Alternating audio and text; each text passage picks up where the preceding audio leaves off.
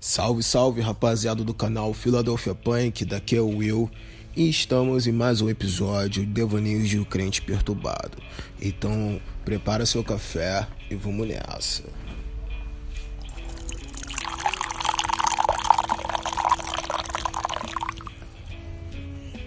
Então, rapaziada, seja bem-vindo aí ao primeiro podcast Devaneios de um Crente Perturbado de 2020, né, mano? E eu acho que eu vou começar esse podcast com um assunto meio chato, né, cara? Mas importante, né, maluco? Muito importante, principalmente que a gente tá no início do ano. Então é melhor a gente tratar esse assunto no início do ano pro nosso resto de ano ser fenomenal, né? Assim nós queremos. É falar sobre depressão. Então, eu queria compartilhar com vocês um momento complicado que eu já passei na minha vida e que tô passando no momento, cara. Saca?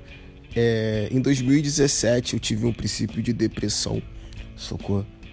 Mas, pô, foi uma coisa muito diferente, porque eu sempre fui muito ativo, sempre é, fiz muita coisa, sempre fui muito, muito esperançoso em tudo, saca? É, não é esperançoso a palavra é... Ah, enfim, esqueci. Eu sempre fiz as coisas sabendo que ia dar certo, entendeu? De alguma forma. Mesmo se der errado, para mim a experiência vale como positiva. Para quando eu tentar fazer de novo, não cometer os mesmos erros e, e ser bem sucedido. Só que eu lembro que nesse período. É, que eu não, na verdade, eu nem me liguei que era depressão, porque na minha cabeça eu nunca achei que ia ficar em em depressão, né? Sempre achei que tinha um domínio próprio é, suficiente para não entrar nesses tipos de, de crise, para não entrar nesses tipos de crise. Mas acabou que eu me vi, né? Na verdade, me vi não. Na, na época, uma namorada minha que deu uma alertada, né, cara? Viu que eu tava muito diferente, eu não conseguia fazer nada, só queria dormir no que não tinha ânimo para nada, para nada, para nada, para nada. E ela estranhou isso, né? Eu que sempre fui um cara muito ativo, mesmo com algumas alguns problemas de saúde, né, na área física. É, eu sempre fiz alguma coisa para poder ser produtivo. E quando ela me viu daquele estado, ela me alertou. Aí eu, ah, tá maluco? Claro, a gente sempre nega, né? Eu tô maluco? Que depressão o quê, rapaz? E frescura, eu não vou ter depressão, eu só tô cansado. Só tô de saco cheio de tudo. Aí, só que, pô, eu repensando no que ela me disse e repensando na minha vida cotidiana, eu decidi procurar um psicólogo. Fiz, eu fui no psicólogo, fiz uma terapiazinha e tal. Pô, saí dessa, dessa depressão, desse princípio, né? Que eu acredito que era, era. Tava começando a ficar uma parada mais sinistra, né? Mas consegui sair. E desde lá, né, até então, é, eu conseguia, sempre quando eu via que eu estava entrando no buraco de novo, eu já tinha as manhas de poder é, me levantar de novo, resultado da, da terapiazinha que eu fiz naquele período. Show de bola. Só que no final do ano passado aconteceram fatos,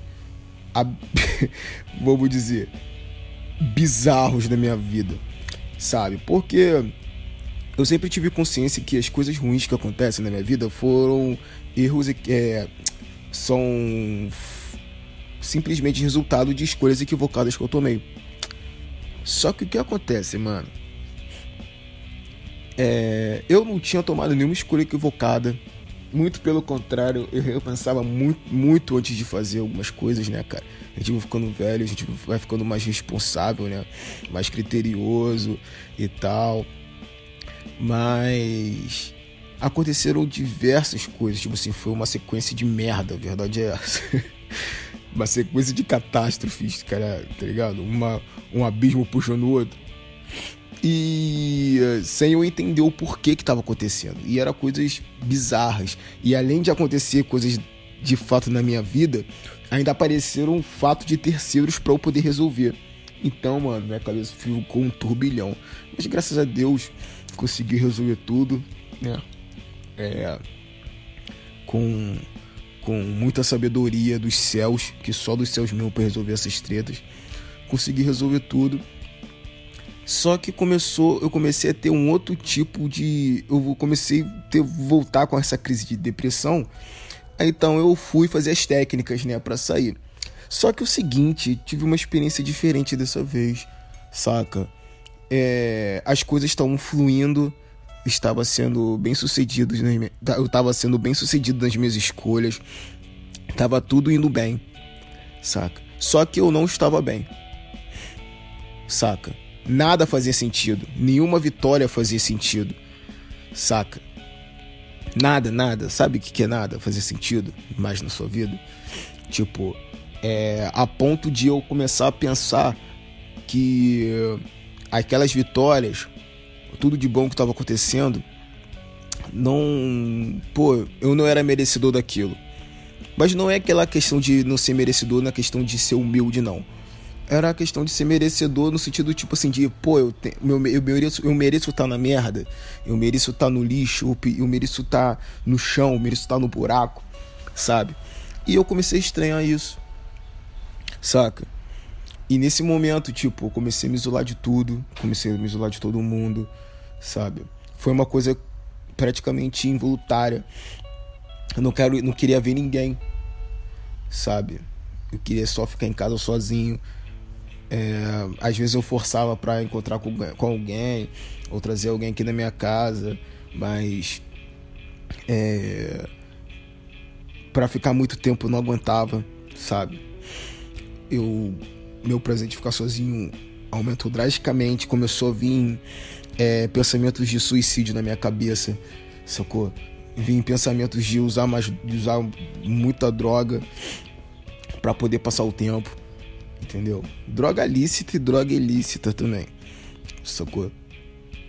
Então, tipo, eu comecei a, a me preocupar, saca? A única coisa que eu tinha forças ainda para fazer era minha devocional diária.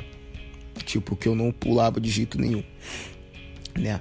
Na realidade, né, minha sequência de, de minha rotina, né, cara, de estudo, leitura, estudo de mercado financeiro, eu tipo continuo normalmente. Só que nada disso, a única coisa que faz faria faz sentido, na verdade, não fazia, faz sentido é minha devocional diária. Saco? Mas, enfim. Só que, pô, Deus é perfeito em tudo, né, cara, que faz. Então eu tô estudando, eu faço o seguinte, né? É, eu estudo um livro da Bíblia de uma forma mais profunda, né? Eu vejo o contexto histórico todo do livro, quem escreveu, lá, lá, lá, lá, lá, lá. Os personagens, a genealogia da parada, dos envolvidos naquele contexto histórico faço estudo muito mais profundo com relação a isso. E as outras. E depois, com o decorrer da semana, eu dou uma lida em outras passagens bíblicas. Tipo, é claro que eu vejo é, o contexto histórico tal, mas não com tanta profundidade quanto do livro que eu estou me dedicando. E nesse período eu estou me dedicando a 1 Samuel, capítulo. Estou me dedicando a 1 Samuel, né? Então eu estou na parte em que Davi tá sendo perseguido por Saul. E eu entrei nessa parte no auge, né, cara? Vamos dizer, da minha. Ai, eu não vou falar depressão, cara. Porque eu ainda tenho forças para fazer certos tipos de coisa, como gravar esse podcast, né, cara? Entendeu? Agora eu tenho que esperar ver um dia que eu, tenha força para editar esse podcast. Brincadeira. Mas é, foi num período muito complicado, né, cara? É, que eu cheguei no ponto de começar a questionar a minha fé. Socorro? A questionar a minha fé. Então eu comecei a além do meu estudo, né, de 1 Samuel, comecei a estudar, a comecei a ler sobre fé, todas as passagens que falam sobre fé na Bíblia, né? E obviamente a primeira passagem que eu relembrei que fala de fé é Hebreus 11. Na Bíblia Genebra, eu tenho, uso muito a Bíblia Genebra, né, cara? Excelente Bíblia aí de comentários, pô, para você ter um estudo basicão aí, entendeu? Recomendo essa Bíblia, essa Bíblia. É, é a Bíblia de Genebra, mano. Fenomenal. Então, lá nessa Bíblia de Genebra, em Hebreus 11, tem um diagrama nos comentários que tá assim: como a fé age. Aí tem um, uma bolinha com escrito fé dentro e tem as setas, né, direcionando é, como que a fé age. Aí tem um que fala assim, é a certeza das promessas de Deus, é, percebe o desígnio de Deus, considera Cristo sobre tudo, é, está confiante no poder de Deus, age segundo as promessas de Deus, e o último, que chamou minha atenção, é, vence tremendas desvantagens. Então, né, como o meu período, né, o meu, o meu contexto nesse momento é eu, eu me enxergo em tremendas desvantagens, aí eu fui ler o texto que o, o comentário indica. Ele fala que do Hebreus 11, do versículo 29 até o 38, fala das desvantagens que os heróis da fé conseguiram superar para poder conquistar aquilo que vocês já leram, né? Com o decorrer da Bíblia, né? Aqueles caras fantásticos.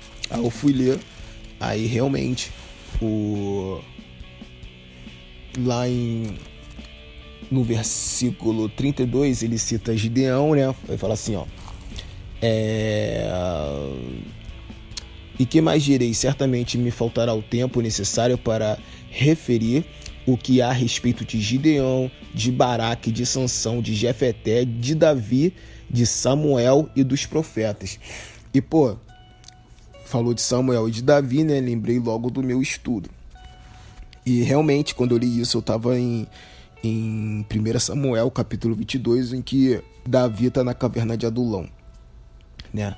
E lá nessa passagem fala que Davi tava fugindo de Saul, né, cara? Pô, tava sozinho, ele andava com ele é, amargurados e endividados. E, pô, ele tava vivendo uma caverna. Você imagina que deve ser absurdamente desconfortável você na, na caverna com um monte de gente complicada. Tomar um cafezinho comigo.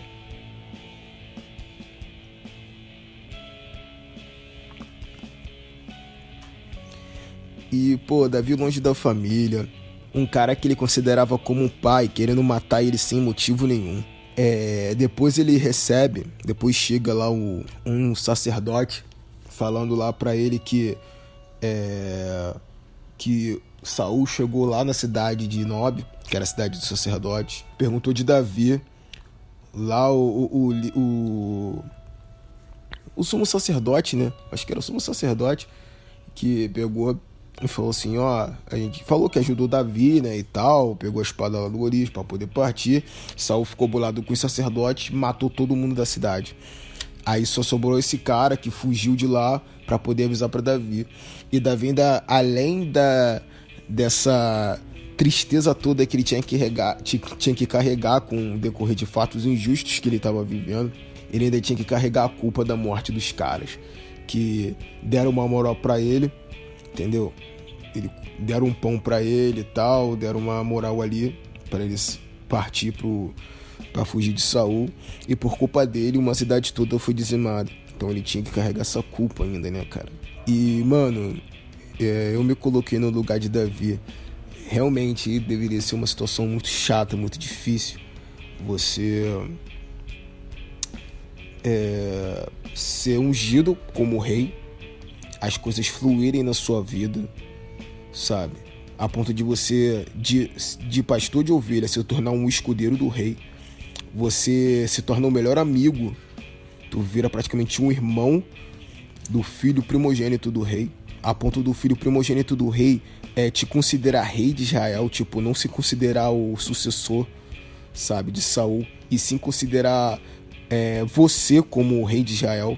E, mano, do nada, sem motivo nenhum, sem pecado nenhum, o cara começa a ser perseguido ao ponto dos caras querer matar ele. E ele conviver nesse contexto longe da família, longe dos amigos, sabendo que um, cara que ele considerava que ia matar ele, no meio de um monte de gente problemática, tipo, endividado e amargurado, com, com certeza não são pessoas legais para você ficar acompanhado, saca? E depois saber que uma cidade inteira foi dizimada por sua causa. Então eu imagino, eu me coloquei no lugar de Davi. Saca? Eu acredito que se eu tivesse no lugar de. Ele não questiona Deus, né? Ele não, não tem nenhuma passagem que ele questiona o porquê que tá acontecendo aquilo, não. Muito pelo contrário, ele fala, fala faz orações, tipo, confiando na soberania de Deus. Mas se eu, eu, eu, tivesse no lugar de Davi, a primeira coisa que eu ia questionar Deus é falar assim: Deus, ué, você não me ungiu pra ser rei? Como que eu vou ser rei aqui no meio de um monte de doido? No meio do deserto, dentro de uma caverna? Entendeu? Então, cara, às vezes a gente passa por esse momento na vida, né? E é, continuando aqui, voltando lá para Hebreus 11, ele fala uma coisa interessante aqui, né? É, depois que ele cita né, esses heróis, né? Davi, Samuel e os juízes né, e tal, ele fala assim: os quais, por meio da fé, subjugaram reinos é, praticaram a justiça, obtiveram promessas, fecharam a boca dos leões, extinguiram a violência do fogo, escaparam ao fio da espada da fraqueza e tiraram força. Aí essa frase que eu que me deu a epifania, né, cara? Da fraqueza tiraram força, né, mano? É, aí continua na frase. Fizeram-se poderosos em guerra, puseram em fuga exércitos estrangeiros. Quando você leva essa passagem, nossa, mano, esses caras eram brabos, né? Na realidade, isso aqui é o final da história. Mas a gente às vezes esquece o processo, né? Que os caras tiveram que passar para poder subjugar reino e botar os inimigos para correr. Só que essa frase que eu quero destacar para vocês, da fraqueza tiraram força. Aí eu vi, eu peguei essa frase e vi essa 1 Samuel 22, quando Davi estava na caverna de Adulão. Saca? É assim, mano, devia ser um período muito complicado para Davi. E também lembrei da parte que Paulo fala que quando eu sou fraco é que sou forte, porque Deus age na nossa fraqueza. Então, quando a gente tá a disposição de Deus, quando a gente está trabalhando para Deus, não é a nossa força, a nossa capacidade intelectual que vence as batalhas. É a força de Deus, literalmente, cara. Então, os períodos complicados da nossa vida, a gente tem que aproveitar para poder se aproximar de Deus e, de, e deixar literalmente Deus agir. Porque esses momentos que a gente passa é simplesmente esses momentos complicados, né, do nosso ponto de vista, que a gente passa, esse momento de fraqueza, de depressão ou crise de ansiedade também, que é um, uma doença psicológica muito difícil, muito é, complicada, que, né, que eu tenho alguns amigos que têm é, problemas seríssimos com crise de ansiedade. Quando a gente está nesse período, cara, nessa, nessa fase complicada, essa é a nossa realidade. Isso somos, isso aí que a gente está vivendo de ruim, isso somos nós. Essa é a nossa capacidade. Ué, mas qual é a capacidade de quem com depressão? É praticamente inválida. Exatamente, cara. Exatamente. Então, cara, aproveita esse momento complicado da sua vida e busca ao Senhor. Busca a Deus, saca? Não fure esse momento devocional. Porque essa é a sua realidade sem Deus. Sem Ele, gente é isso que você está vivendo. Na verdade, você está com Ele, mas na verdade Ele permite que você passe por isso, porque no futuro a gente não sabe o que é que eu guardo. Quando a gente conquistar uma coisa mais sinistra, uma coisa muito mais pesada, uma coisa que influencie, sei lá, o seu bairro, ou sua cidade, ou o país, ou o mundo, você vai ter plena consciência que aquilo ali foi Deus que agiu através da sua vida, que aquilo ali não tem nada a ver com sua capacidade é, física ou intelectual. Às vezes a nossa mentalidade está muito presa a esse triunfalismo que o mundo prega pra gente, tanto o mundo secular quanto algumas congregações. A gente tem que estar sempre bem. A gente tem que estar sempre bem, sempre feliz, sempre rico, sempre no ápice, entendeu? Quando na verdade isso é, essas coisas boas que acontecem na nossa vida não passam de misericórdia divina. Que na verdade nós somos merecedores, a única coisa que a gente merece é o inferno. Pela nossa, nossa natureza pecaminosa, nossa natureza depravada, saca? Então, mano, é... você aí que tá passando por um momento complicado como eu tô passando, é, confesso para vocês que eu tô lutando para não voltar pro psicólogo. Mas, pô, se Deus quer que eu volte a fazer terapia, eu vou voltar a fazer terapia. Saca? É, mas. A coisa que tá me dando força no momento é isso. Tipo, quando eu sou fraco é que eu sou forte, porque eu sei que Deus está agindo na minha vida no momento. Tá trabalhando, tá esclarecendo alguns assuntos, sabe? Que às vezes a gente ignora com, por causa da correria da vida e são importantes, né? Então Deus tem me feito perceber diversas coisas, tanto na minha vida quanto na vida das pessoas que me cercam, saca? E me mostrando que eu tenho que me aproximar cada vez mais dele. Que eu ainda tô longe, saca? Que eu ainda tô longe. E que na realidade ele não quer que eu fique no ativismo insano produzindo conteúdos, é, trabalhando na ONG que eu participo, né? Na ONG que eu criei, né? De incentivo à leitura nas escolas, ou meu chamado pastoral, de cuidar das pessoas, né, cara? De também ensinar as escrituras para as pessoas e discipulá-las, né? É, Deus não quer só isso de mim, saca? É, quando a gente volta no Éden, mostra que Deus criou o homem para ter um relacionamento com ele. Então, uma coisa que eu estou buscando é isso: relacionamento com Deus, tentando ser íntimo dele mesmo, sabe? Conversar com ele, tomar café com ele, literalmente, sabe?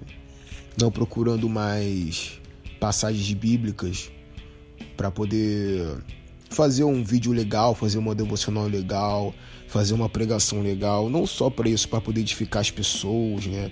Não, não só isso, mas entendeu? Hoje em dia, esse, nesse período complicado que eu tô passando, é, eu tô aprendendo que Deus quer um relacionamento comigo mesmo. Ele quer um relacionamento comigo.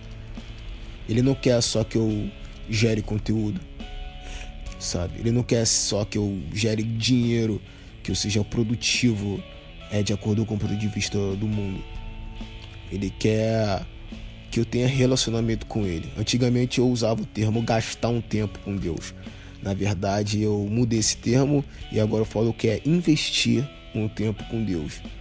Eu acredito que quanto mais tempo você investe com Deus, é... mais sua vida começa a fazer sentido, sabe? Eu sei que eu tô falando aqui de depressão, que todas as coisas que eu faço é... parece que não faz sentido, mas só que, que nem eu disse, quem prestou atenção no podcast. A única coisa que eu consigo manter, que eu vejo que tem produção, que eu vejo que tem alguma, um, faz um sentido é minha devocional diária, meu estudo diário na palavra, sabe?